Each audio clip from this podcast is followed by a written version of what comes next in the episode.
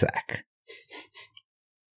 Und dann würde ich sagen, schön, dass ihr so schnell den Feed gewechselt habt und von der Cinecouch flux hinüber zum Enough Talk geswitcht seid. Wer jetzt mit dieser Ansage überhaupt nichts anfangen kann, dem sei gesagt, geht zur Cinecouch, hört euch die Folge 255 an, Basta di Vano Nummer 6 zu Das Geheimnis der grünen Stecknadel. Dann werdet ihr hören, dass ich dort zu Gast war und wir dort ankündigen, dass Nils nun hier zu Gast ist. Hallo Nils. Hallo. Schön hier zu sein. Schön, dass wir jetzt die Rollen tauschen.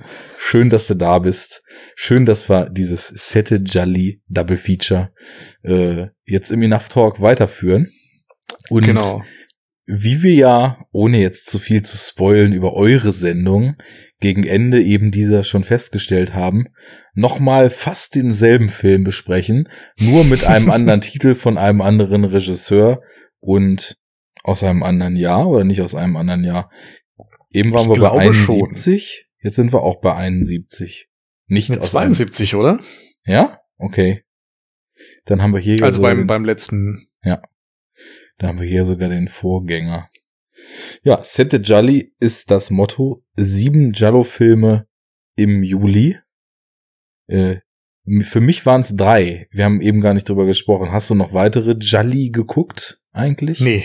Nee. Ja, ich habe. Habe ich nicht geschafft. Ja, ich war auch ähm, dadurch, dass ich in Europa rumgereist bin, da habe ich auch während dieser ganzen zwei Wochen Urlaub äh, tatsächlich einen einzigen Film gesehen und der war Mist. Äh, das war Was war's? The Man Who Killed Hitler and Then the Bigfoot. Ah, ja. Hm. Den habe ich abgesagt. Ganz schwache Nummer. Und ja. äh, naja, jetzt wo ich wieder zu Hause bin, ähm, vorm Urlaub hatte ich noch Sekiro durchgespielt was äh, die überschaubare Freizeit äh, dann mehr oder weniger eine ganze Zeit lang komplett eingenommen hat. Und jetzt war auch das Bedürfnis, mal wieder mehr Filme zu sehen, mhm. äh, ziemlich angestiegen. Und ich habe dann das Suspiria Remake geguckt und die zwei Jallo hier für die Sendung. Und mal gucken, ob ich vielleicht noch einen vierten und einen fünften jetzt im Juli schaue. Aber sieben werden das mhm. nicht werden. Wie fandst du den neuen Suspiria? Ich fand den sehr stark, glaube ich. Ich kann mir da immer noch nicht so richtig ein Bild zu machen. Also okay. er, hat, er hat einen, er hat einen großen Makel, wie ich finde, ähm, dass er, obwohl er total toll ausgestattet ist und die Kulissen echt super aussehen und dieses Berlin der 70er da auch echt super geil dargestellt ist, hat er leider, und da weiß ich halt nicht, ob es am Film liegt oder ob es an diesem Fire Stick von Amazon lag, weil ich den über Prime gestreamt habe, so einen sehr, sehr steril digitalen Look teilweise. Mir war mhm. das aber bei dem Fire Stick schon mal aufgefallen, dass die Full HD Streams da alle irgendwie so ein bisschen steriler aussehen, als ich das eigentlich erwarten würde. Also ich äh, werde den sowieso, glaube ich, noch mehr als einmal sehen und mir dann vielleicht die Blu-ray nochmal besorgen und das nochmal im Vergleich gucken. Aber äh, der hat mir echt gut gefallen. Also äh, starke Schauspielleistung, schöne Ausstattung, sehr, sehr weirde Szenen zwischendurch. Ähm, genau wie beim originalen Suspiria fand ich, dass das Finale dann irgendwie so mehr oder weniger aus dem Nichts kam und mich dann erstmal so völlig überrumpelt hat. Ähm, das war auch bei meinem ersten Mal schauen des originalen Suspirias damals etwas, wo ich dachte, hä, wo kommt das denn jetzt her? Also bis, bis jetzt haben wir doch irgendwie so einen so einen surreal anmutenden äh, Killerfilm in einer Ballettschule gesehen. Wieso jetzt das? und äh, hier wurde es ja im Vorfeld schon angedeutet und man wusste es ja, aber ähm, ich fand, da war der Luca Guadagnino, heißt er, mhm. ähm, mit allem, was er vorher gemacht hat, deutlich stilsicherer unterwegs als in diesem kurzen roten Moment, nenne ich es mal. Ähm, nichtsdestotrotz, ähm, ich war, ich war sehr angetan und äh, ich war, äh, wir haben danach auch eine ganze Weile darüber diskutiert, auch was so diese politischen Ebenen und äh, wie ich finde, äh, da sind wir beim Stichwort aus unserer vorherigen Sendung, äh, diese auch feministische Ebene, die da drin mhm. steckt. Ähm, und und generell was über Menschlichkeit und und über Schuld und solche Themen da drin steckt. Also ich glaube, der Film will sehr viel, vielleicht auch ein bisschen zu viel, aber er, er macht das schon auf eine Art und Weise, dass man das Gefühl hat, es lohnt sich, das in ein paar Durchläufen zu erkunden, was da alles so an Themen drin versteckt ist. Ähm ja. Würde ich fast alles unterschreiben. Es ist interessant, dass er so das Remake eines der Jolly ist, eines der Meisterwerke irgendwie aus dieser Strömung mhm. und gleichzeitig sich irgendwie so vielen dieser klassischen Bausteine verwehrt. Ja. Und einen komplett anderen Weg geht. Und diesen anderen Weg geht er auch extrem gut. Aber ich kann gleichzeitig dann auch wieder die Leute verstehen, die sagen, ja, aber ich wollte jetzt irgendwie schon so die, die bunt beleuchteten Kills sehen und, und so weiter. Mhm. Aber wenn man ihn einfach für sich nimmt und vielleicht das Suspiria auch ein bisschen ausblendet, fand ich ihn extrem stark. Ja. Äh, ich ich finde es auch so, äh, muss ich sagen, deutlich angenehmer, als äh, wenn man jetzt versucht hätte, eins zu eins den Argento-Film in äh, ja. modernem Look, das jetzt sich jetzt mal so in Häkchen nochmal runter sowieso nur scheitern. Ja, weil äh, etwas, was seiner Zeit und irgendwie auch heute noch eine total eigene künstlerische Vision, nenne ich es mal. Ich meine, es gibt ja auch Leute, die den Look und den ganzen Ansatz äh, einfach nur billig finden mit diesem bunten Licht und äh, diesen mit mit äh, Decken abgehangenen Schlafsälen und so weiter. Aber ich also finde, es ist schon was sehr Einzigartiges und etwas sehr Einzigartiges kann man sowieso nur sehr schwer kopieren oder nochmal machen und äh, mm. insofern lass den Oldschool Argento oder ganz Oldschool ist es ja nicht so, den, den, den Mittelteil des Argento-Werks einfach so sein, wie er ist. Und äh, ja. von daher cool, dass man da auch versucht hat, ähm, aus der Grundthematik des Films, und deswegen glaube ich, dass ich sogar finde, dass die Klimax des Ganzen äh, hier sogar sinnvoller eingebunden ist als beim ursprünglichen Film, weil die Motive, die da auftauchen, die Thematik, die da verwurstelt ist und die, ähm, ja, die Subtexte, die diese Thematik dann auch wieder automatisch mitbringt, sind hier in einem Kontext, dass man wirklich anfängt, sich über Themen Gedanken zu machen. Es ist nicht so ein rein performativer Film, wie es der alte Suspiria ja. ist. Ähm, wobei die Performance dann auch in diversen Szenen äh, absolut äh, absolut mhm. ergreifend und absolut mitreißend war. Also auch Tanzszenen macht er ganz schön cool und äh, auch Tanzszenen, die mit körperlicher Deformation zu tun haben, macht er ganz schön cool. Also da steckt einiges drin, würde ich auf jeden Fall uneingeschränkt empfehlen und mit diesem Look, ja, ich weiß auch nicht, ähm, ob da irgendwie der dieser Firestick noch mit dem mit dem Bild rum rumwurstelt und irgendwelche Schärfungsfilter oder irgendwas noch drüber macht. Ich, ich habe keine Ahnung. Also, wenn es jetzt um das Finale geht, das Rote, das sah auch im Kino sehr, sehr komisch aus. Da fand ich dann gerade, dass es, äh, dass es so ein bisschen weniger digital klar aussah. Es waren eher mm. so.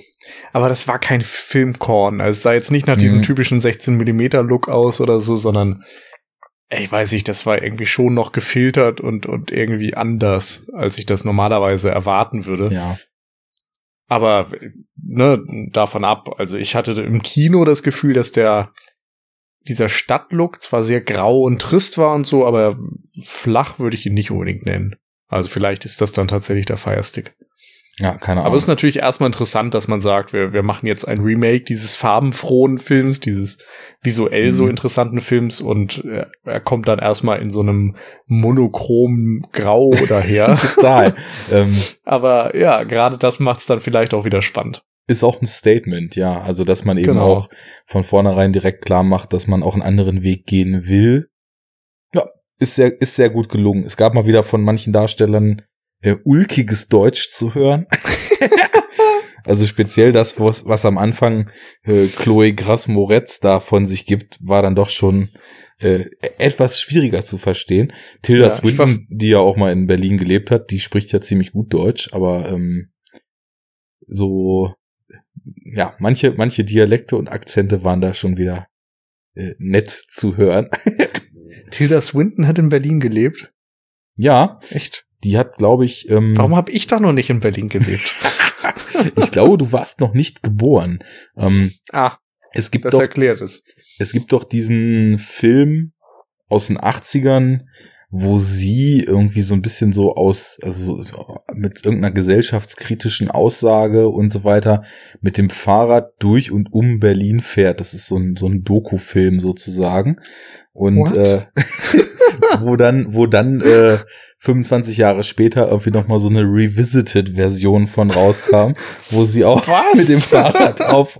Warte mal, das kennst du nicht? Okay. Nee. Was? Das kennst du nicht? Das kennt das doch kenn jede. Ich nicht. Äh, Moment. Hm. Wie, wie ich merke, ich habe Nachholbedarf. Ich glaube, den habe ich mal auf Mubi gesehen. So, Tilda Swinton. Okay, das klingt auf jeden Fall nach einem Mubi-Film. Ja. ja, absolut. Ne? Wo, soll, wo soll man sonst sehen, wie so Tilda Swinton? Protestkultur mit dem Fahrrad um Berlin rum und Tilda Swinton. So, ja, in der Kombi. so, Moment, ich suche das jetzt mal. Wir haben ja Zeit. Wir sind ja in einem gemütlichen Wohlfühlformat hier. Und das ist natürlich auch eine Info, die sollte man generell an die Leute weitergeben. Ja. Ähm, Dafür sprechen wir hier über italienisches Genre-Kino, damit wir über Fahrradfahren mit Tilda Swinton dann auch mal einen Exkurs machen können. So ist es. So, ich äh, bin immer noch am Bicicletta heißt es übrigens auf Italienisch. Weil Fahrraddiebe von Vittorio De Sica, einer der großen Klassiker aus dem Neorealismus, ja Ladri di Bicicletta heißt, glaube ich. Gott, das muss jetzt so ein furchtbarer deutscher Akzent sein, den ich hier an Tage lege. Aber ist ja egal, denn ich muss einfach nur Zeit überbrücken, während Arne hier ein bisschen googelt. Und ich habe leider kein Soundboard. Ich hätte sehr gerne ein Soundboard, um hier ein bisschen Quatsch zu machen. Ja, das, das fehlt irgendwie. Vielleicht sollten wir das mal nachliefern.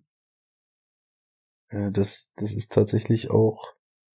Ich, ich find's nicht. Ich, das muss ich mal nachreichen. Ähm, Vielleicht hast du es geträumt. Das ist diese typische Jallo unzuverlässige Erinnerung. Das wäre auf jeden Fall echt ein interessanter Traum, wenn man sich einen kompletten Traum eines kompletten Films, in dem Tilda Swinton mit dem Fahrrad um Berlin fährt. Inklusive Fortsetzung. ja, stimmt. So, also das kann ich nicht auf mir sitzen lassen. Ähm, während ich das suche, du als Gast, also, ich, ich gebe dir jetzt mal die ehrenvolle Aufgabe, den Hörern mitzuteilen, über welchen Film wir jetzt in diesem zweiten Teil hier sprechen wollen. Ja, wir haben es ja jetzt schon irgendwie in diesem Podcast eine Viertelstunde lang angeteasert und im letzten auch irgendwie. Es geht um The Bloodstained Butterfly. Blutspur im Park, aka das Messer, aka 20 andere Verleihtitel, aka Edgar Wallace präsentiert. Ähm, ein Giallo aus dem Jahre 1971 und ähm, von Duccio Tessari. Das ist ein lustiger Typ, der unter anderem das Drehbuch geschrieben hat für für eine Handvoll Dollar von Sergio Leone und später dann eben auch ins Regiefach gewechselt ist und unter anderem diesen Jallo gedreht hat, der von Arrow erschienen ist in einer schönen Edition. Und ich glaube hierzulande, für, vielleicht erzähle ich Quatsch, aber ich glaube, es gibt die noch nicht auf Blu-ray. Ähm, soll ich noch weiter erzählen? Soll ich ein bisschen erzählen, was, worum es eigentlich geht? Oder? Äh, das können wir auch jetzt zusammen tun, nachdem ich nachgereicht habe, dass die zwei Filme, von denen ich eben sprach, nicht von mir erträumt sind, sondern äh, Cycling the Frame von 88, in dem die Künstlerin Cynthia Beat mit Tilda Swinton zusammen die Berliner, Mau Berliner Mauer abgeradelt ist und währenddessen versucht hat, äh, Blicke über die Mauer nach Ostberlin einzufangen und 21 Jahre später, als die Mauer schon längst gefallen war, mit dem Fahrrad erneut die gleiche Strecke nochmal abgefahren ist, dann unter dem äh, als Film The Invisible Frame ähm, herausgebracht. Mm, okay. So. Bester Movie-Stoff. Ähm, so, dass wir das einmal klargezogen haben. Ja, äh, wir reden über das Messer, Blutspur im Park, The Bloodstained Butterfly.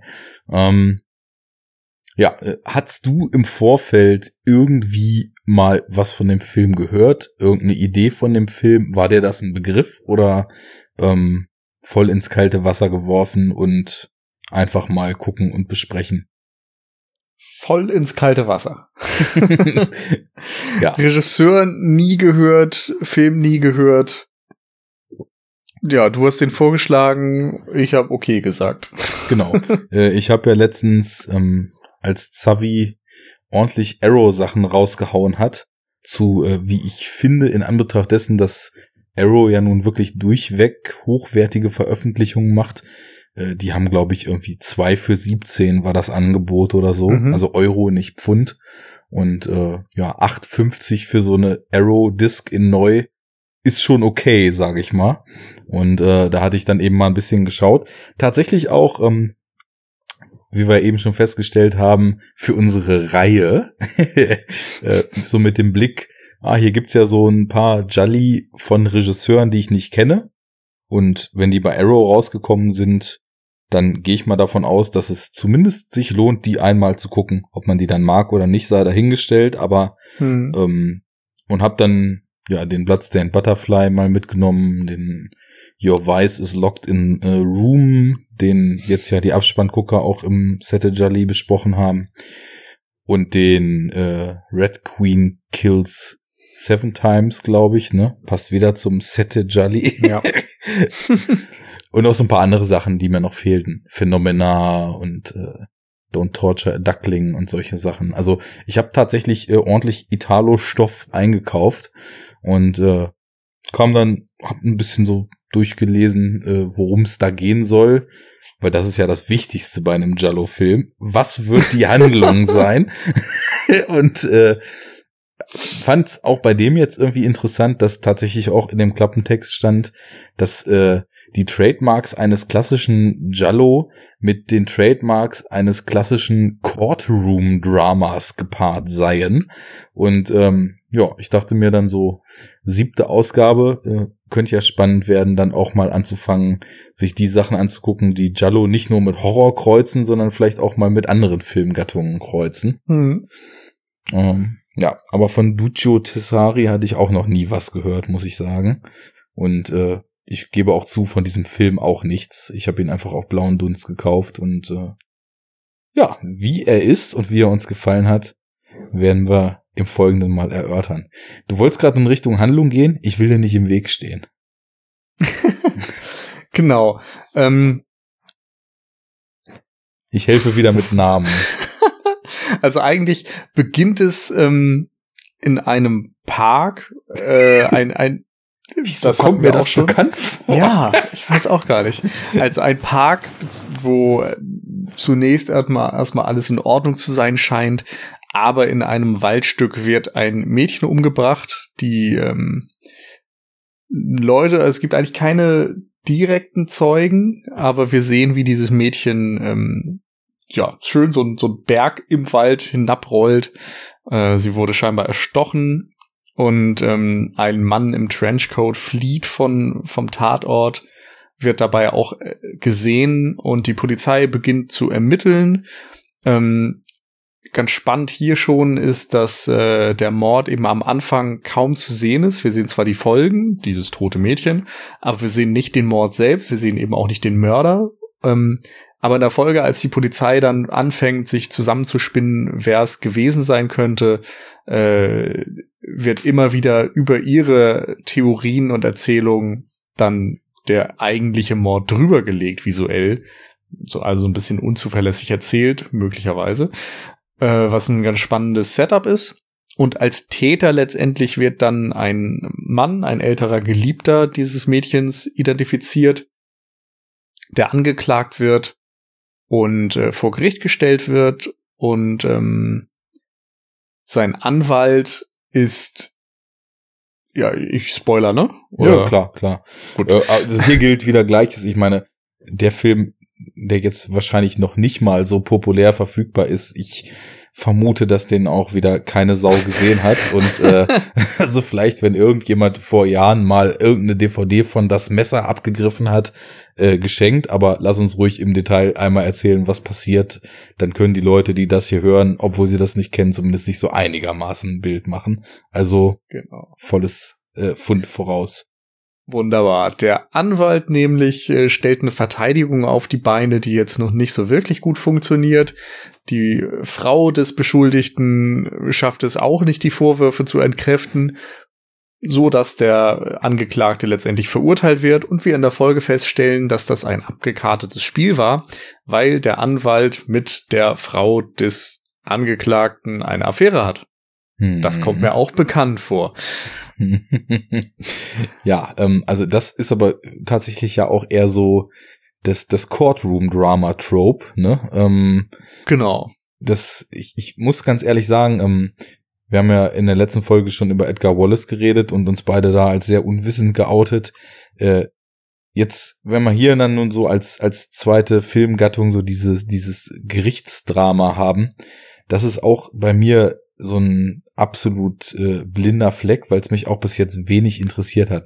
Also klar, Zeugin der Anklage kenne ich und hm. wenn man die äh, 12 Angry Men, die wir jetzt ja auch zum erneuten Male erwähnen, auch als Courtroom Drama werden will, kenne ich den auch und diesen diesen einen Thriller mit Anthony Hopkins und Ryan Gosling ist es, glaube ich, dessen Namen ich gerade vergessen habe, den kenne ich auch. Ah, ja, ähm, perfekter Mord oder so oder ist das was anderes?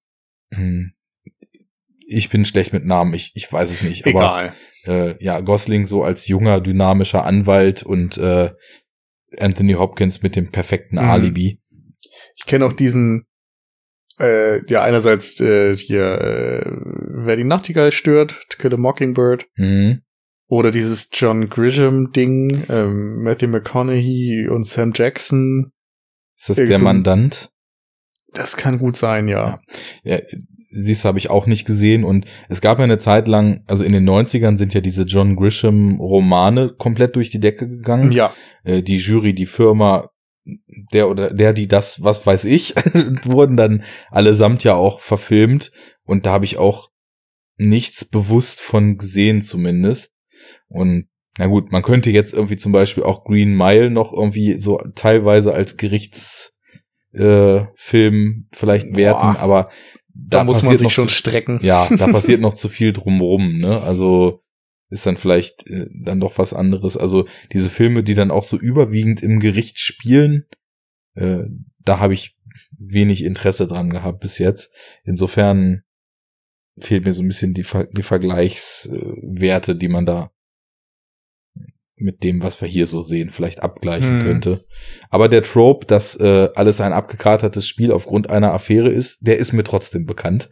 Darauf wollte ich eigentlich mit dieser langen Rede hinaus. So, jetzt äh, haben die beiden gesagt, okay, jetzt sind wir ihn endlich los. Jetzt ist er aber noch nicht verurteilt. Wie geht's denn weiter? Äh, erzähl mal. Will er mich hier festnageln? Also, ähm, was, was dann natürlich, ähm, während er quasi in Haft ist, noch vor der Verurteilung, oder er ist sogar schon verurteilt, später wird das ja, Verfahren oder? ja nochmal neu aufgemacht, genau. Er ist verurteilt, es passieren aber nach gleichem Schema weitere Morde.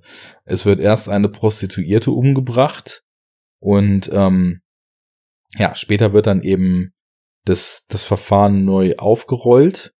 Und dann sind wir an dem Punkt, und wieso kommt mir das jetzt auch wieder bekannt vor, wo der Angeklagte äh, in die Richtung gedrückt wird, er solle doch endlich zugeben, dass er an dem Tag nicht, wie er zuvor angegeben hat, ziellos durch die Stadt gewandert ist, sondern bei seiner Affäre zu Hause, der er auch vorher noch ein heißes Negligé als äh, Geschenk gekauft hat und mit ihr den Tag verbracht hat, so dass sie ihn entlasten kann.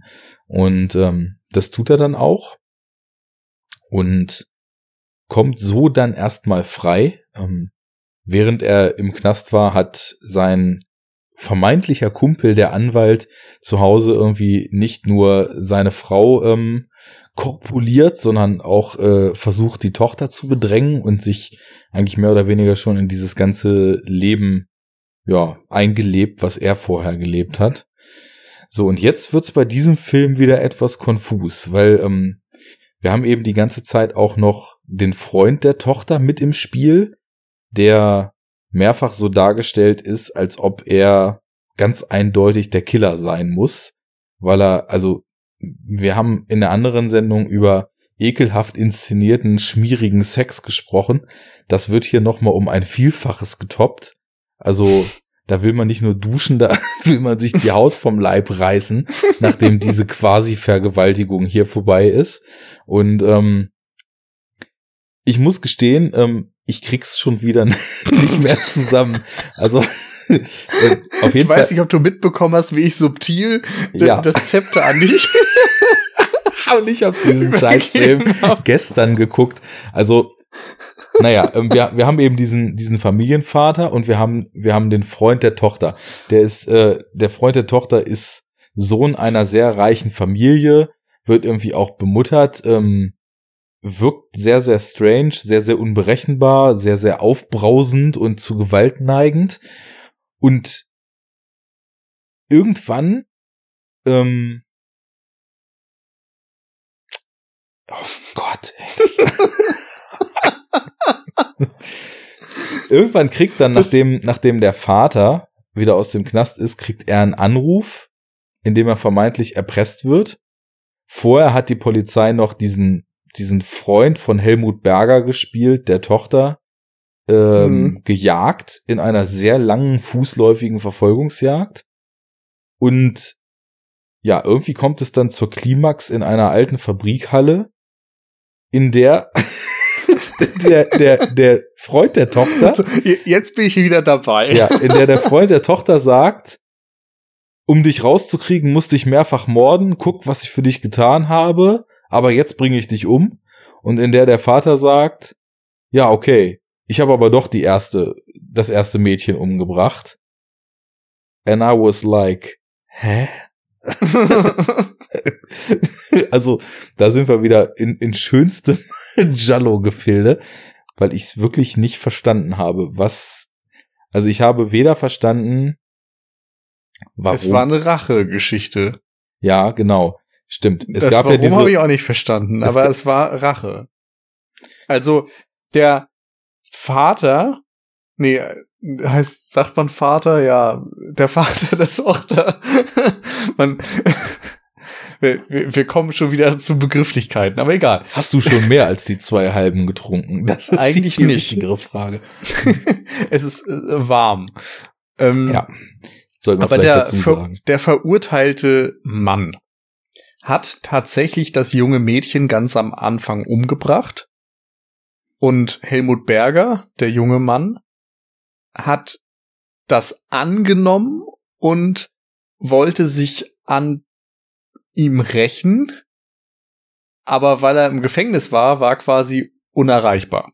Darum ja. hat Helmut Berger zwei weitere Frauen umgebracht, um diese Zweifel auszunutzen an der Schuld des Täters und den frei zu bekommen, was er dann geschafft hat, um ihn dann selbst umbringen zu können. Genau. Nur, warum wollte sich Helmut Berger rächen? Wir müssen ja wieder dazu sagen, wieso kommt mir das auch schon wieder bekannt vor? Die Tochter des vermeintlichen Täters und das erste Opfer waren ja Freundinnen. Mhm. So wie. Ich glaube, das war, er war Sagt er nicht irgendwie, ich habe sie geliebt oder so? War ich glaube nämlich, dass vorher das Pärchen. Ja, dass die vorher das Pärchen waren. Da gab es nämlich auch noch so Rückblenden, wo die heile Weltsmäßig äh, einkaufen waren und durch die Gegend getollt sind. Hm. Und ähm, also nach dem Motto große Liebe wurde umgebracht, also macht er sich an die Tochter ran, um darüber sich an den Vater ranzumachen, den Täter und ihn umzubringen. Ja, nur die große Frage für mich bleibt, warum hat der Vater dieses Mädchen umgebracht? Er sagt, I couldn't stand her screams. Mhm. Ja, aber wo und was und warum? Also ist das nicht diese Theorie, die die Polizei am Anfang aufstellt? Also ich habe das ja vorhin schon erklärt. dass wir den Mord nicht wirklich sehen und danach die Polizei bei den Ermittlungen ähm, miterleben, die verschiedene Theorien äh, aufstellen, warum es zu diesem Mord gekommen sein müsste, was passiert ist und so weiter.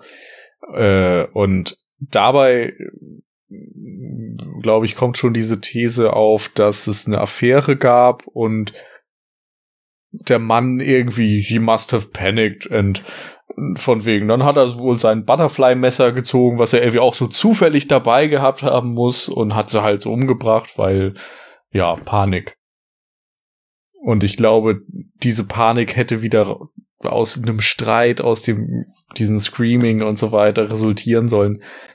Es ist alles so ein bisschen Holzschnittartig. Ja, ähm, lass uns mal, weil wie nicht anders zu erwarten, diese vermeintliche Inhaltsangabe des Films hier jetzt also wirklich sehr konfus geendet ist.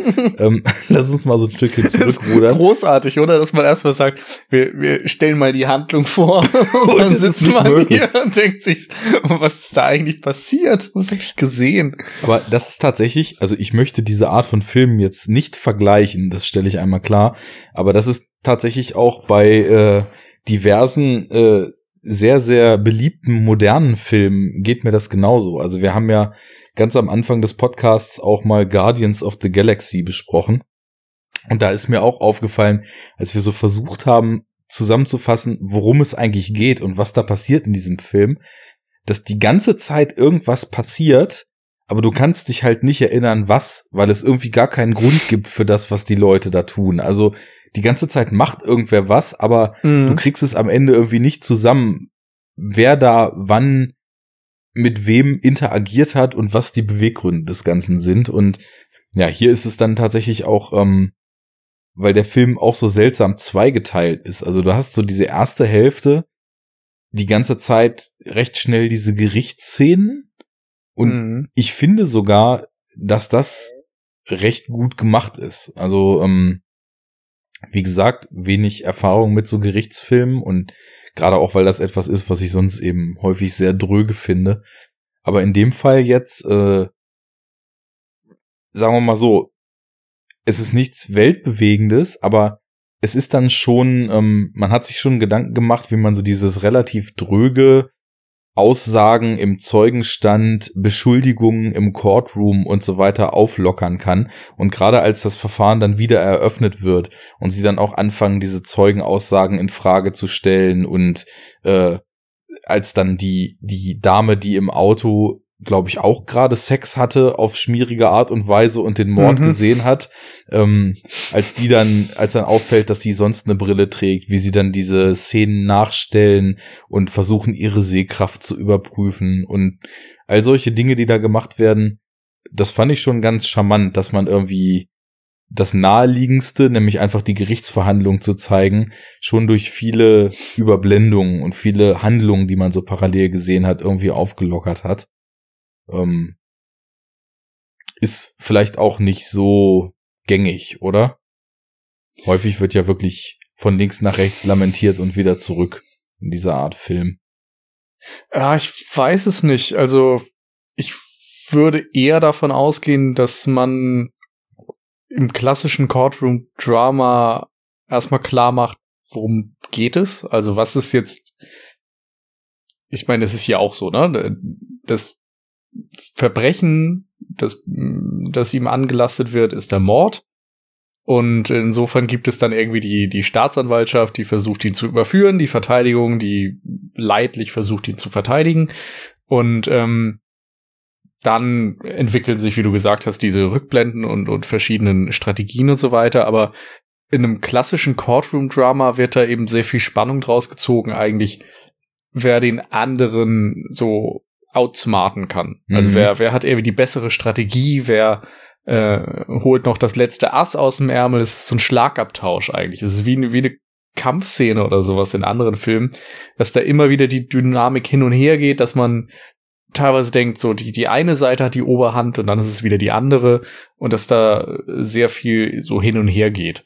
Und hier hatte ich eher das Gefühl, dass es sehr dröge ist, dass es sehr in die Länge gezogen ist und vielleicht nicht ähm, handlungstechnisch immer äh, vor, vorhersehbar war das Wort, was ich sagen wollte, äh, vorhersehbar ist, aber so strukturell dann wieder schon. Also der Staatsanwalt macht im Grunde erstes Plädoyer und sagt, wir haben so und so viele Beweise und alle weisen eigentlich darauf hin, dass die Schuld ganz eindeutig festgestellt werden kann und Sie als Jury haben jetzt die Aufgabe, den Angeklagten zu verurteilen. Und danach kommt eben dieser Verteidiger und sagt, naja, Punkt eins ist aus dem und dem Grund falsch, Punkt zwei ist aus dem und dem Grund anzuzweifeln und geht das halt einfach irgendwie Schritt für Schritt durch. Und pff, weiß ich nicht, fand ich ein bisschen ermüdend. Vielleicht war aber auch bei mir nur der Punkt, dass ich es nicht ganz so ermüdend wie sonst immer fand und des deswegen schon ah. davon angetan war. So, ähm, ja, ich, ich weiß es nicht. Ähm, ich, dadurch, dass ich also wirklich echt Probleme habe, mir alles, was da passiert, so wieder vor Augen zu rufen, am, am nächsten Tag nach dem Schauen, kann ich da tatsächlich kaum was zu sagen. Also, wir haben ja erstmal diesen Punkt, dass, ähm, also er ja, Zitat, crushing evidence gegen sich angehäuft hat. Seine Fingerabdrücke genau. sind auf der Mordwaffe es wurde jemand in diesem Trenchcoat gesehen, ähm, der ja mit, mit, mit Erdflecken voll war, die mit chemischer Analyse auf den Boden des Parks äh, festgelegt wurden. Was war denn dann noch? Dann hat jemand äh, gesehen, dass er da über die Mauer geklettert sein soll. Hm. Und ähm, also es waren ja, ja drei. Die Frau, die Frau meint ja auch, also die Frau aus dem Auto meint ihn gesehen zu haben. Genau, meinte ihn gesehen zu haben. Also es waren so drei oder vier Sachen, die so ganz sicher darauf hingedeutet haben, dass hm. er ja der Killer sein muss. Und kein Alibi natürlich. Genau, er hatte ja gesagt, er sei durch die Stadt gegangen und niemand kann das bestätigen.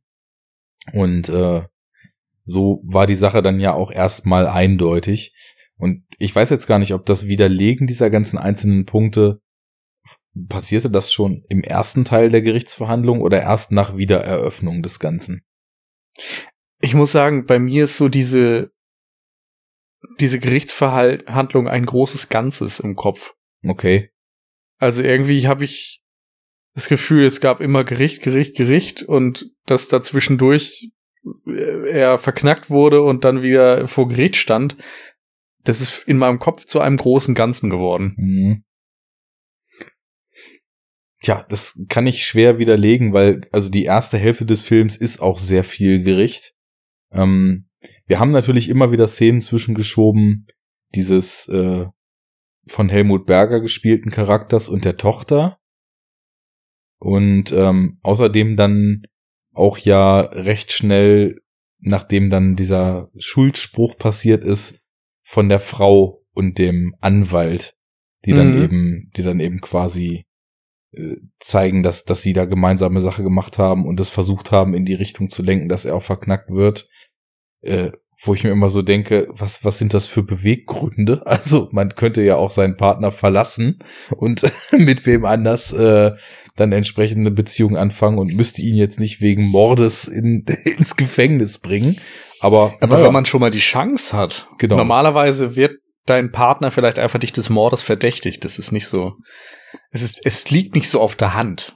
Weißt du, es ist wie eine Vorlage. Du musst nur noch einschieben. Die Gelegenheit sollte man beim Schopfe packen, wahrscheinlich. Tja. Mhm. Naja, gibt nettere Möglichkeiten, sich äh, des überflüssigen Partners zu entledigen, aber sei es drum.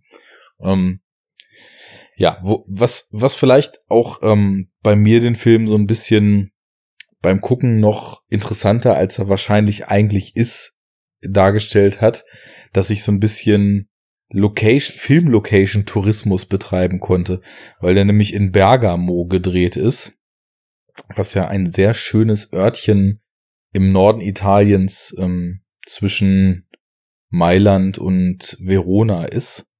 Mhm. Und äh, da bin ich mal gewesen letztes Jahr.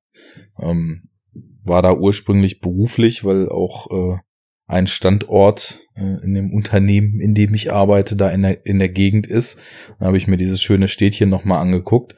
Und da das eine sehr historische Altstadt ist, die seit langer Zeit schon so konserviert wird, dass sie möglichst äh, immer gleichbleibend historisch aussieht, ähm, konnte ich hier die ein oder andere Location und teilweise selbst die Gassen, in denen diese Verfolgungsjagden dann später stattfanden, dann auch wiedererkennen. Und ähm, so sehr man dann auch eben Filme ja viel mehr über irgendwie Wirkung und Handlung und so weiter wahrnimmt, merke ich bei mir immer, dass das so einen Effekt hat, wenn ich die Orte kenne, an denen das spielt und äh, man so ein bisschen immer wieder aus dem, was man eigentlich will, in den Film so eingetaucht zu sein, so rausgerissen wird und zu sagen, ah, da bin ich doch gewesen, ach, da ging's doch in diesen geil gestalteten Dom und so weiter. und naja, mir hat's da sehr gut gefallen und deswegen äh, fand ich das, das ganz schön in dieser 45 Jahre älteren Version diesen Ort da in dem Film wieder zu entdecken. Hat natürlich jetzt nichts mit der Qualität des Films zu tun, ist aber etwas, was mich zusätzlich so ein bisschen bei der Stange gehalten hat und äh, immer wieder, wenn es in Richtung Außendrehs ging, äh, ich zum einen gedacht habe, meine Fresse gibt der Typ Gas, das war doch da gar nicht so breit, diese Straßen, und da sind doch auch ganz schön enge Kurven. Wieso heizt der da wie ein Wahnsinniger mit seinem Cabrio durch die Stadt? Und äh, zum anderen immer wieder so dieser Aha-Effekt, da war es das schon mal. Mhm. Ja. Also mir waren es im Grunde einfach zu wenig von diesen Momenten, glaube ich. Mhm. Die, ich könnte jetzt nicht sagen, wie das Verhältnis von Gericht, Innenraum-Szenen und dann Außenaufnahmen war, aber gefühlt war 90 Prozent zumindest in dieser Phase des Films innerhalb des Gerichts. Ich habe mir hier verschiedene Sachen aufgeschrieben. Also erstmal dieses mit dem Mord von wegen unzuverlässig und so weiter, was ich gerade eben erklärt hatte. Und ansonsten steht da sowas wie sehr talky, braucht lange, um in Gang zu kommen, träge, Gericht war mal spannender. Ja. Und so, also, ich weiß nicht, mich hat der Film da überhaupt nicht gecatcht. Ich muss ich sagen. Ja, mir geht es ähnlich. Also ich habe, sage ich mal, auch den den direkten Vergleich auch aufgrund dieser vielen inhaltlichen und motivischen Überschneidungen zu der grünen Stecknadel mhm. ähm, hatte ich ja eben auch im, im Vorgespräch schon gesagt. Mir ist das nicht mal so wirklich gelungen, obwohl ich die gestern und vorgestern geschaut habe, im, im Kopf überhaupt noch auseinander ja. zu dividieren, was davon eigentlich zu welchem Film gehört hat. Und ähm, dadurch, dass ich eben auch recht schnell gemerkt habe, dass es da einfach total viele Parallelen gibt, habe ich auch während des Schauens, so wie man manchmal ein Remake, wo wir vorhin bei Suspiria waren, und die Vorlage des Remakes, so beim Gucken des Remakes immer so miteinander vergleicht, habe ich diese beiden Filme, die wir jetzt in den beiden Sendungen besprochen haben, auch immer so miteinander verglichen und mhm. habe immer nur so wie, wie war das beim anderen und wie ist das hier so direkt gegenübergestellt und dann so einzelne Aspekte für mich gewertet. Und ähm, was ich zum Beispiel dann so wahrgenommen habe, waren so Dinge wie, dass der auch teilweise sehr schön und auf eine sehr ähnliche Art geschnitten ist, weil ähm, auch so Bewegungen in der einen Einstellung losgingen und dann nach dem Schnitt nahtlos in der anderen Einstellung weitergingen und äh, dass ich die Ausleuchtung und die Bildgestaltung hier schon irgendwie interessanter fand als bei der grünen Stecknadel, mhm. weil zum einen, ähm, sage ich mal, das Ganze nicht so beige-grau ohne große Highlights war, sondern du hast zumindest irgendwie mal Farbaspekte gehabt. Du hast, es ist ja auch ständig äh, über so irgendwelche Fernseh Auftritte, die ja, die ja der äh, beschuldigte Vater, der, der irgendwie Fernsehmoderator ist, glaube ich, ne? Und da Fußballer-Interviews ja, genau. und irgend so ein Kram führt. Das sind zumindest mal Bilder, in denen irgendwie mehr passiert, als dass man eine Wand mit einem Bücherregal und einen Raum hat, sondern äh, naja, also die, insgesamt die Ausleuchtung und die Bildgestaltung hat mir besser gefallen. Was mir aber tierisch auf den Sack ging, und da muss ich jetzt mal gucken, wer das war, ist generell die Kameraführung gewesen. Also ich schaue jetzt gerade mal, wer die Kamera gemacht hat.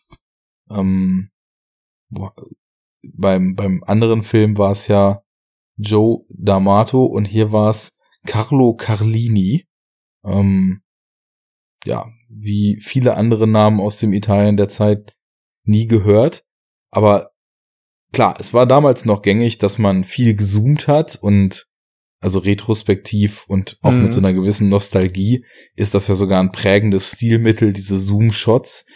Aber die Kamera hier war für meinen Geschmack total unkontrolliert und also da, da wurden dann wilde Schwenks, dann hier mal ein Zoom, dann hier mal ein Wackler, dann schwenkt zurück, dann Zoom ran, aber das Ganze so völlig ohne Sinn. Also wenn man mal, sag ich mal, so diese klassischen Zoom-Shots, wie sie gut gemacht werden können, so in den Vergleich stellt, dann sind das ja trotzdem Shots, die irgendwie eine Ruhe haben und die was Kontrolliertes haben und die mhm. nach und nach so einen Raum erschließen hier war das so, als ob jemand so völlig random, ja, okay, jetzt zoomen wir mal ran und schwenken gleichzeitig. Ach naja, dann bricht, bricht den Schwenk mal ab, aber zoom trotzdem noch mal ein bisschen weiter. Also völlig chaotisch und so der eigentlich, also jetzt nicht im Gerichtssaal, aber um den Gerichtssaal herum, sage ich mal, relativ mysteriösen Stimmung total kontraproduktiv entgegengewirkte.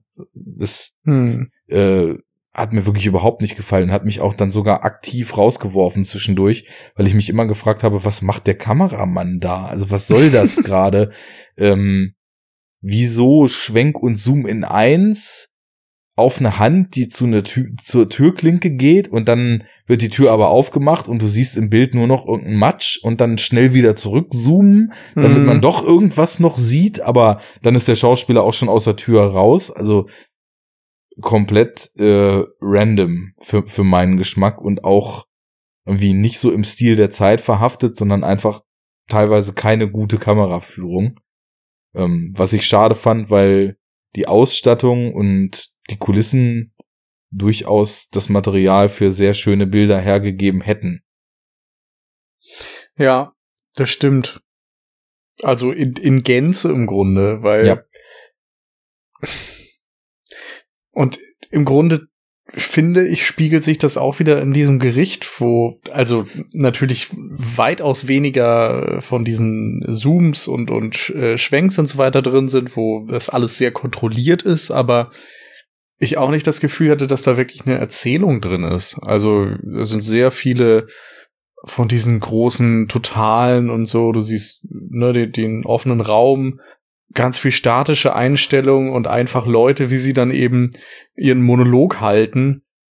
Aber es wird nicht in Szene gesetzt. Es, da ist keine Idee drin, wie man jetzt bestimmte Handlungspunkte visuell wieder großartig unterstützen könnte.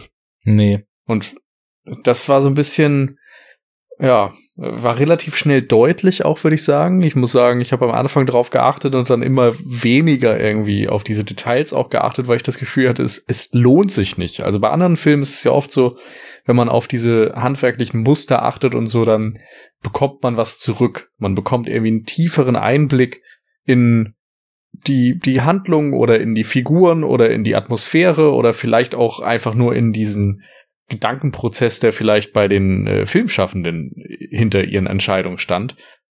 Und hier ist es eher so, naja, okay, ihr hattet halt eine Szene im Drehbuch und habt sie gefilmt. Gut, weiter. Ja, und dann halt auch irgendwie. Also, äh, da schießt mir dann wieder die äh, jetzt ja, als die Special Features für die Blu-ray produziert wurden, deutlich ältere Version von Helmut Berger in Kopf, der eben zum einen sagte, naja, wir haben den Film gedreht und wir haben das Beste draus gemacht, weil wo der äh, Duccio Tessari seinen Kopf hatte, als wir das gedreht haben, kann ich auch nicht so genau sagen. äh, auf jeden Fall nicht beim Filmdreh. Und äh, zum anderen, du hast es in der anderen Sendung schon erzählt, wie Darsteller dann doch sehr abfällig rückwirkend auf diesen Filmdreh geschaut haben. Und es war auch schön, die Interviews mit ihm sich anzugucken, weil er dann so sagte, naja, ich habe den Film jetzt nochmal geguckt, als wir beschlossen haben, wir wollen hier ein Interview zu machen und ich habe die ganze Zeit gelacht, weil ich mich selbst gesehen habe in dieser jungen Version und mich dann gefragt habe, wann habe ich eigentlich mal Dialog?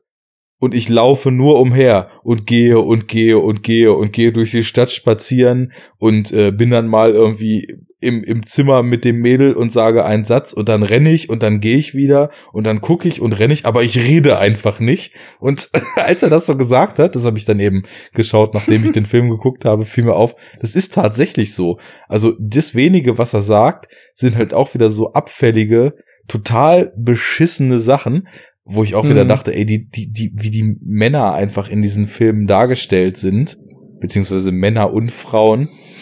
Es gibt da auch so eine Szene, da spielt er, glaube ich, Orgel oder Klavier und dann schüttet ihm die Tochter äh, des Beschuldigten in irgendeinem Satz so total ihr Herz aus und er antwortet mit, bring mir eine Zigarette. Und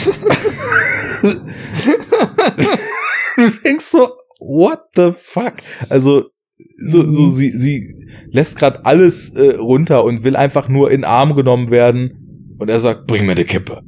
Und äh, ja, das, das kumuliert dann später auch in diesem, ja, wie gesagt, in diesem nicht mehr nur fast Rape-Sex, sondern äh, wo, also ich glaube, sie weint sogar und äh, will einfach nur, dass es vorbei ist und er schleimt und ekelt da so richtig rum. Hm. Also auch wieder deutlich übers Grenzwertige hinaus, äh, wie diese Motive da so drin auftauchen. Naja, und er hat dann eben noch so ein paar Sachen in dem Interview erzählt und das klang alles auch so, als ob das halt so eine Auftragsarbeit war, die irgendwie runtergekurbelt wurde, wo dann auch alle froh waren, als es im Kasten war und sich ja. ihrem nächsten Projekt zuwenden wollten. Ja. Das trifft es irgendwie. Und zwischendurch hört man dann irgendwie tausendmal Tchaikovsky. Das war Stimmt. auch so eine Entscheidung. Am Anfang hatte ich das Gefühl, da geht's vielleicht noch irgendwo hin. Und das, äh, das Stück selbst ist ja auch äh, sehr schön anzuhören grundsätzlich. Aber dann kommt es eben nochmal und nochmal und nochmal und an unterschiedlichsten Punkten in der Erzählung, dass man irgendwann auch äh, denkt, naja, okay, sie hatten halt die Lizenz. Ja, ähm, irgendeinen Sinn geben sie dem ja noch. Ich glaube, er hatte das ja früher mit dem dann ermordeten Mädchen gehört und äh, dreht das dann ja, ja immer. Finden, die finden, glaube ich, noch die Schallplatte direkt am Tatort, oder? Ja, stimmt, genau. Genau. Aber und das ist, das ist halt auch so eine Verknüpfung, die ist okay, aber ne, das gibt dem ja irgendwie keinen großen Sinn. Ja, nee, ähm, tut's auch nicht. Also er, er dreht das zwar irgendwie immer auf, um quasi so die Realität so ein bisschen auszusperren. Auch egal, ob ihm gerade irgendjemand was erzählt, er dreht halt die Mucke auf. Das kommt, glaube ich, auch direkt nach seinem eigenen Klavierspiel, dass sie dann weiterredet, nachdem er seine Zigarette hat und er einfach die Mucke aufdreht und sie gar nicht mehr hört. Aber ja, wie, wie leider irgendwie recht wenige andere Motive in dem Film, äh, hat das jetzt auch für mich keinen tieferen Sinn ergeben. Dann haben wir ja an Figuren noch so die, Kom die Kommissare, wo irgendwie auch anscheinend ein so ein Running Gag sein soll, dass der nicht italienisch aussehende Kommissar keinen Kaffee kochen kann. Weil jedes Mal, wenn er Kaffee bringt, ist er entweder too sweet oder too strong oder too irgendwas. Aber naja, witzig war das auch nicht.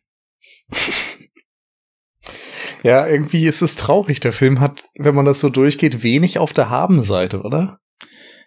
Also was er hat, fand ich, waren die fußläufige Verfolgungsjagd und das Finale. Mhm. Hast du da vielleicht also, ein positives Wort? Ich zu? würde sagen, also ich habe auf jeden Fall ein positives Wort zum, zum Anfang des Films. Also ich fand den, wie gesagt, diesen Einstieg mit dem Mord erstmal ganz interessant dass du nur die, die Nachwirkung siehst, nicht den Mord selbst. Und äh, es so ein bisschen in diese Idylle reingeschmissen wird, dass da auf einmal was Schreckliches passiert. Und wir eigentlich immer schon so ein paar Brotkrumen hingeworfen bekommen als Zuschauer, was da vor sich gegangen ist, aber äh, dann erstmal kompletter Polizei folgen, was passiert sein könnte und diese ganzen Gespräche eben visuell unterlegt sind vom Mord. Das hat mir gefallen. Ähm, dieses das ist auch noch recht zackig gemacht am Anfang. Genau, genau. Um, also man, es geht schnell los, man wird schnell reingeschmissen. Ja. Und du hast dann auch, wie du sagst, so diese ganzen Bilder, wie zwar, wie ein Mensch im Trenchcoat, was ja auch so ein schönes Jallo-Motiv dann wieder ist, mhm. äh, vom Tatort flieht und über die Mauer klettert und äh, dann sich den Knöchel noch verstaubt und wegrennt und dann mit Erzählungen und Zeugen überlagert, die noch erzählen, wie irgendjemand sie da angerempelt hat und mit einem Auto weggefahren ist. Und das ist alles eben zum einen von so einer gewissen treibenden Musik unterlegt und dann eben auch recht zackig inszeniert und zackig geschnitten. Also du, man steigt schon erstmal mit so einem gewissen, mit so einer mhm. gewissen Energie ein, nachdem quasi die zwei, viele, äh, sorry, sag du erst, nachdem quasi die zwei Vorspanne vorbei sind, weil wir sehen ja erstmal einen Vorspann, wo wir Ewigkeiten Autos durch ein ausgeschnittenes äh, Schmetterling-Symbol fahren sehen. Mhm. Und dann denkst du, okay, jetzt geht der Film los, dann setzt wieder Musik ein und dann sieht man diese ganzen Szenen, und jetzt fällt es mir nämlich auch wieder ein, die dann später einen Sinn ergeben, wo quasi Helmut Bergers Figur mit dem Mädel, was dann später irgendwann ermordet wird, unterwegs ist und wie der ähm, Beschuldigte dieses Geschenk kauft, was er dann später seiner, also wir sehen nicht, mhm. was es ist, wir sehen nur dieses Geschenkpaket, aber was er dann später seiner Affäre noch schenkt. Ähm, was aber auch gefühlt nochmal so ein zweiter Vorspann ist, weil es werden auch nach wie vor noch Schauspielernamen eingeblendet. Es läuft schon das zweite Lied und so nach gefühlten zehn Minuten geht dann die eigentliche Handlung los.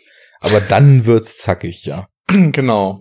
Und da mochte ich auch, dass wir viele Informationen bekommen. Also weiß ich, der, der Tag im Kalender wird relativ lang im Bild gehalten zum Beispiel und eben diese ganzen Kleinigkeiten, dass ähm, ein Paar im Auto Sex hat und so halb beobachtet, was da passiert, dass der Ballonverkäufer den, den Mann fliehen sieht, dass äh, diese ähm, die Schallplatte am Ort des Geschehens gefunden wird, dass weiß ich, ergibt einfach so ein Ganzes und man hat das Gefühl, diese ganzen Informationen sind vielleicht wichtig für dich als Zuschauer, um dann mitzurätseln, was dann tatsächlich vor sich gegangen ist und um das Rätsel selbst lösen zu können. Wird ja auch später größtenteils nochmal aufgegriffen.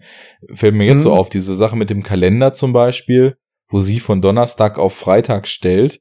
Da müsste man jetzt äh, nochmal genau gucken, wann das in der Schnittfolge genau gezeigt wird, weil später ist ja dann bei den Ermittlungen auch noch ein Punkt, dass er halt sagt, er sei an diesem Freitagnachmittag des ersten Mordes bei seiner Affäre gewesen.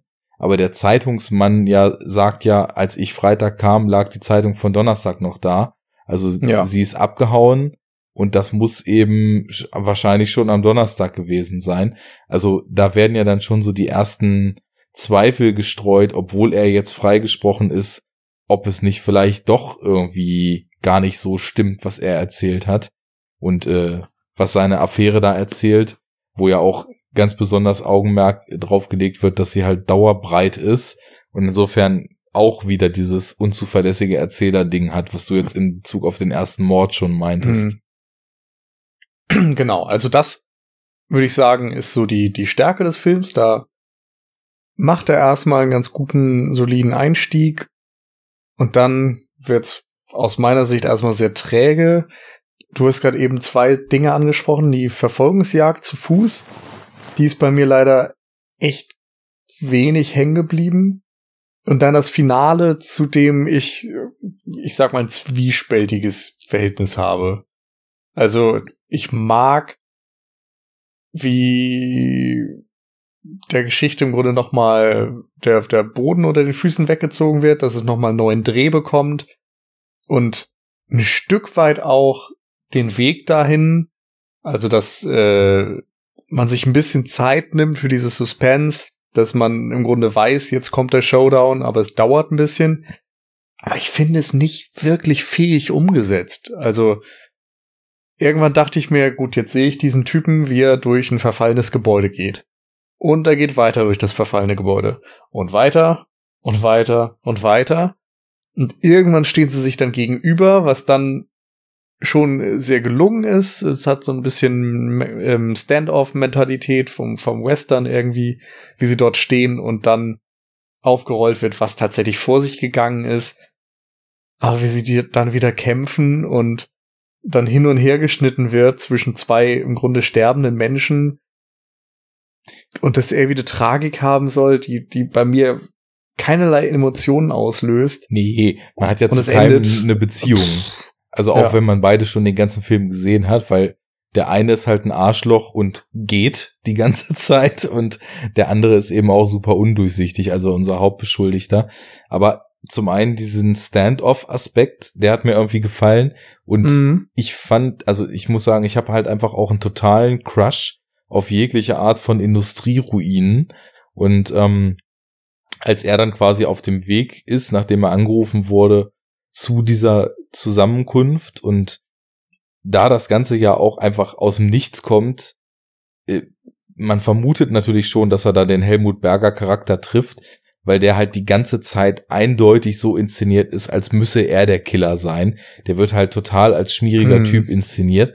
Aber also ich fand, dass es dann da eben endlich mal schöne Shots gab und aus dieser Industrieruine, da sind ja so mehrere Deckendurchbrüche übereinander und dann wird er von unten mal gefilmt, dass man den Blick nach oben durch dieses ganze Gebäude hat und die Kamera folgt ihm endlich mal etwas ruhiger und zoomt nicht wie bekloppt rum und du hast schon, und das hat der Film dann an der Stelle doch für mich geschafft, obwohl das alles zeitweise auch ziemlich ziellos vor sich hin meanderte zuvor, hm hast du irgendwie das Gefühl, dass es jetzt auf so eine Klimax hinläuft? Also hatte ich ganz auf so einer ganz emotionalen Wahrnehmungsebene.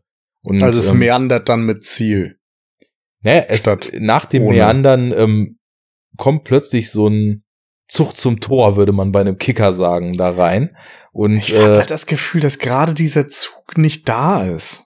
Also ja, okay. Ich, dann verstehe an allem. ja, ich weiß nicht. Aber fandest du, dass zackig war, dass es wirklich mit Zug auf einmal dann dir klar gemacht hat, jetzt kommt das Finale, jetzt geht's um was? Ich, wie gesagt, nee, zackig die Schönheit der, der Shots oder so kann ich nachvollziehen, aber es war immer noch so wahnsinnig langsam und ermüdend inszeniert für meine Begriffe. Langsam schon, ich fand's dann nicht mehr ermüdend. Also okay. ich habe vorher auch ein bisschen gekämpft, sage ich mal, mit den Augenlidern während des Films. Aber ähm, also Zug im Sinne von, man hatte plötzlich das Gefühl, jetzt läuft es auf so eine Klimax hinaus. Das war langsam, aber in Anbetracht dessen, dass ich halt die Kulisse sehr mochte und die Art, wie die Bilder da eingefangen waren, hat dieses Langsame trotzdem für mich also Sog wäre jetzt übertrieben. Wenn ich von Sog mm. spreche, meine ich ganz andere ja. Filme als diesen, aber so einen angedeuteten Sog zumindest entfaltet. Und dann hast du eben diesen Standoff und dann war zumindest bei mir irgendwie noch so eine Neugier vorhanden, weil ich schon wissen wollte, wer war's denn jetzt und warum? Mm. Und das Warum habe ich dann schlicht und ergreifend nicht verstanden und habe dann diesen Shootout irgendwie noch zur Kenntnis genommen und dachte, naja gut, wenn der eine jetzt der Mörder war und der andere gemordet hat, um sich am Mörder zu rächen, plus seine Freundin irgendwie zwischendurch noch so eklig vergewaltigt hat, dann äh, ist das schon ganz gut, dass sie sich da jetzt beide niedersetzen und nicht mehr aufstehen werden. Case closed. Aber ähm, du hast schon recht. Also wie es wie es aufgedeckt wurde und wie der Shootout dann gemacht wurde, das haben wir auch schon deutlich kompetenter gesehen. Hm. Und ich weiß nicht, wie es dir geht, aber ich finde es auch immer merkwürdig, dass in Filmen, die sich so sehr um Justiz und um Ermittlungen, um Polizei und so weiter drehen, dann am Ende diese, diese ganzen Dinge auf einmal so ausgeblendet werden, dass es dann immer nur noch um so zwei Personen geht. Ich hatte schon bei ähm, Geheimnis der grünen Stecknadel das Gefühl, dass es sehr schnell endet. Da ist zumindest die Polizei im Finale involviert. Ja. Aber auch dort ist es so, dass dann alles so ein bisschen Schlag auf Schlag geht und in dem Moment, wo du weißt, aha, das ist der Mörder und das war das Motiv, ist der Film auch sofort vorbei. Und hier ist es halt wieder so, dass dann diese zwei einsamen Typen sich in dem verfallenen Gebäude treffen und alles, was da irgendwie an Justiz und Ermittlungen und Polizeiarbeit vorangegangen ist, äh, wird irgendwie zugunsten von so einem Duell im Grunde ausgeblendet. Und ich finde eben nicht, dass der Film das schlüssig porträtiert, dass es, dass das jetzt das Ende ist, was seine Erzählung haben muss. Äh, ja, aber ich hatte es zumindest also so akzeptiert, dass die Justiz mit ihren Regeln und ihren Verfahrensweisen dann im Vorfeld einfach schon ausgehebelt war. Hm. Also da hat dann eben aufgrund äh, seiner, seiner Fähigkeit irgendwie diese ganzen Crushing-Indizien in, in gemeinsamer Arbeit mit seinem Anwalt, was auch total keinen Sinn macht, weil der Anwalt arbeitet erst gegen ihn, um ihn in den Knast zu bringen und mit der Frau sich ein schönes Leben zu machen. Und als der Fall wieder aufgerollt wird, äh, drängt er ihn plötzlich, er soll jetzt endlich sagen, dass er, dass er, äh, was er zu sagen hat, um aus dieser Nummer da rauszukommen. Also das, das passt ja auch überhaupt nicht. Will er jetzt irgendwie in den Knast bringen und mit der Frau sein oder nicht, ne? Aber davon abgesehen mal ist es dann, sind wir an einem Punkt, dass er quasi die Justiz überlistet hat. Ne? Und deswegen, der, der, der Kopf versucht ja auch trotzdem irgendwie noch seine Alibis da anzufechten und äh, zu gucken, ob das wirklich wasserdicht ist, aber es gelingt ihm halt nicht. Also insofern mhm. war die, war die Polizei, so wie das in vielen anderen Filmen dieser Art, die ich so kenne, auch so ist, den, den üblichen Schritt hinterher, den die Protagonisten, die ja häufig auch irgendwie so Hobbyermittler sind oder Leute, die einfach in irgendeine so Nummer reinschlittern, muss ja gerade zum Beispiel an die neunschwänzige Katze denken, wo ja auch einfach irgendwie dieser blinde Mann plötzlich Teil dieses Kriminalplots wird und obwohl er blind ist und nur so von A nach B schlittert, ein bisschen kombiniert und immer einen Schritt weiter als die Polizei ist. Also ist ja auch kein ungewöhnliches un, äh, Motiv, dass, dass die Polizei da einfach nicht mit den Ermittlungen hinterherkommt und jemand anders dann irgendwie schneller, schlauer oder äh, listiger ist deswegen spielten die für mich dann einfach keine Rolle mehr. Und das Ganze war schon an einem Punkt, wo er hätte einfach weiterleben können mit seiner Familie, bis dann also quasi der Rächer äh, das eingefordert hat, was er die ganze Zeit schon geplant hat. Naja. Hm. Aber doll ist das nicht. Ja, ist auch irgendwie ein, wie du sagtest, er hat so wenig Charakter dafür, dass er dann auf einmal diese dann doch sehr moralisch aufgeladene Rache vornehmen möchte und dafür irgendwie sein, sein ganzes Leben verbaut und zwei Menschen umbringt, nur für irgendeine so Rache, die dann draus besteht, dass du irgendwie so, ja, einen Typen eine Kugel in den Körper jagst und dann irgendwie noch zwei und das irgendwie mit gehörigem Zeitabstand, das, weil du irgendwie selbst nicht in der Lage bist, deine Rache ordentlich zu planen. Weiß ich nicht, in einem, in einem anderen Jallo wäre das irgendwie der Höhepunkt gewesen, der, keine Ahnung, so ganz stilistisch überladen ist. Und hier passiert es irgendwie so und sie stehen sich gegenüber und labern ein bisschen. Keine Ahnung. Also, ich für mich hat es einfach nicht besonders gut funktioniert.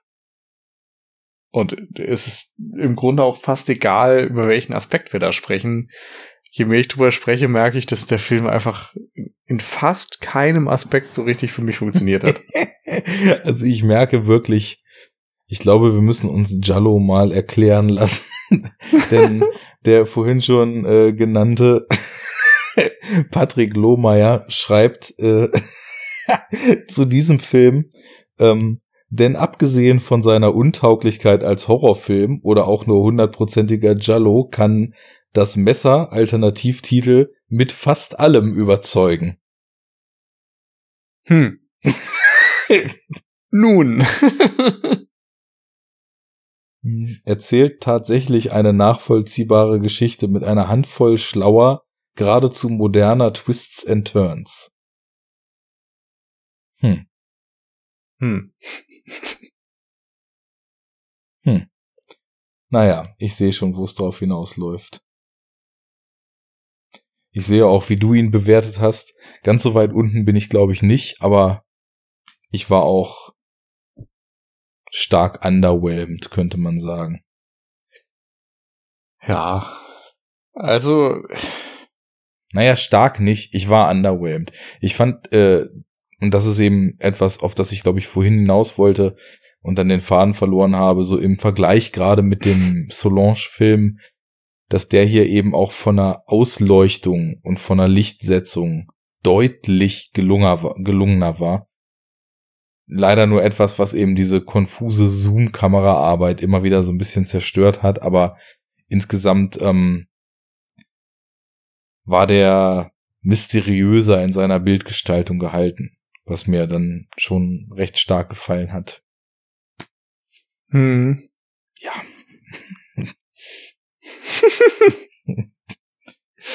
Lassen wir das mal so stehen. Lassen wir das mal so stehen, ja.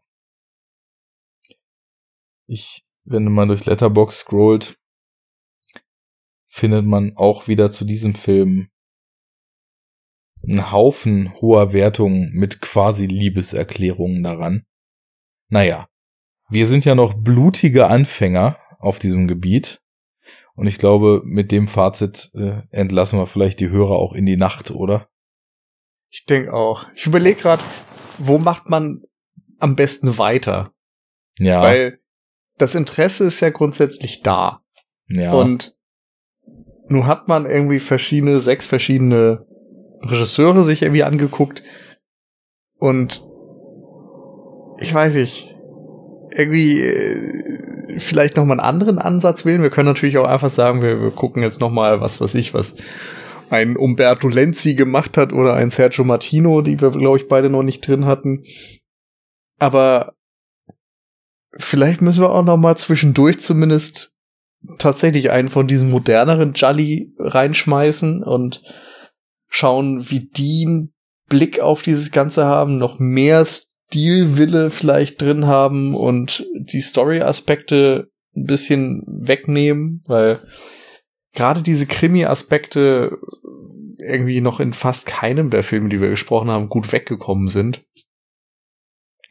Und eben Mut zur Gestaltung immer funktioniert. Also ich denke, je mehr Stilwille drin ist, desto besser für uns.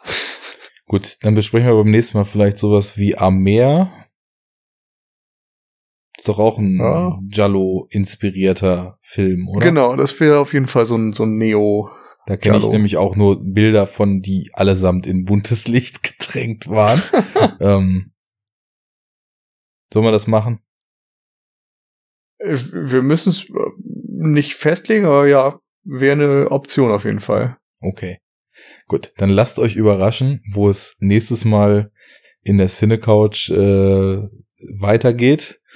Wenn ihr Jallo-Verfechter seid, die nicht fassen können, was wir hier in den letzten zwei Stunden in unseren zwei Formaten von uns gegeben haben, dann äh, haut in die Kommentare, äh, belehrt uns eines Besseren, erklärt uns, was wir übersehen haben und was diese Filme groß macht und äh, uns entgangen ist.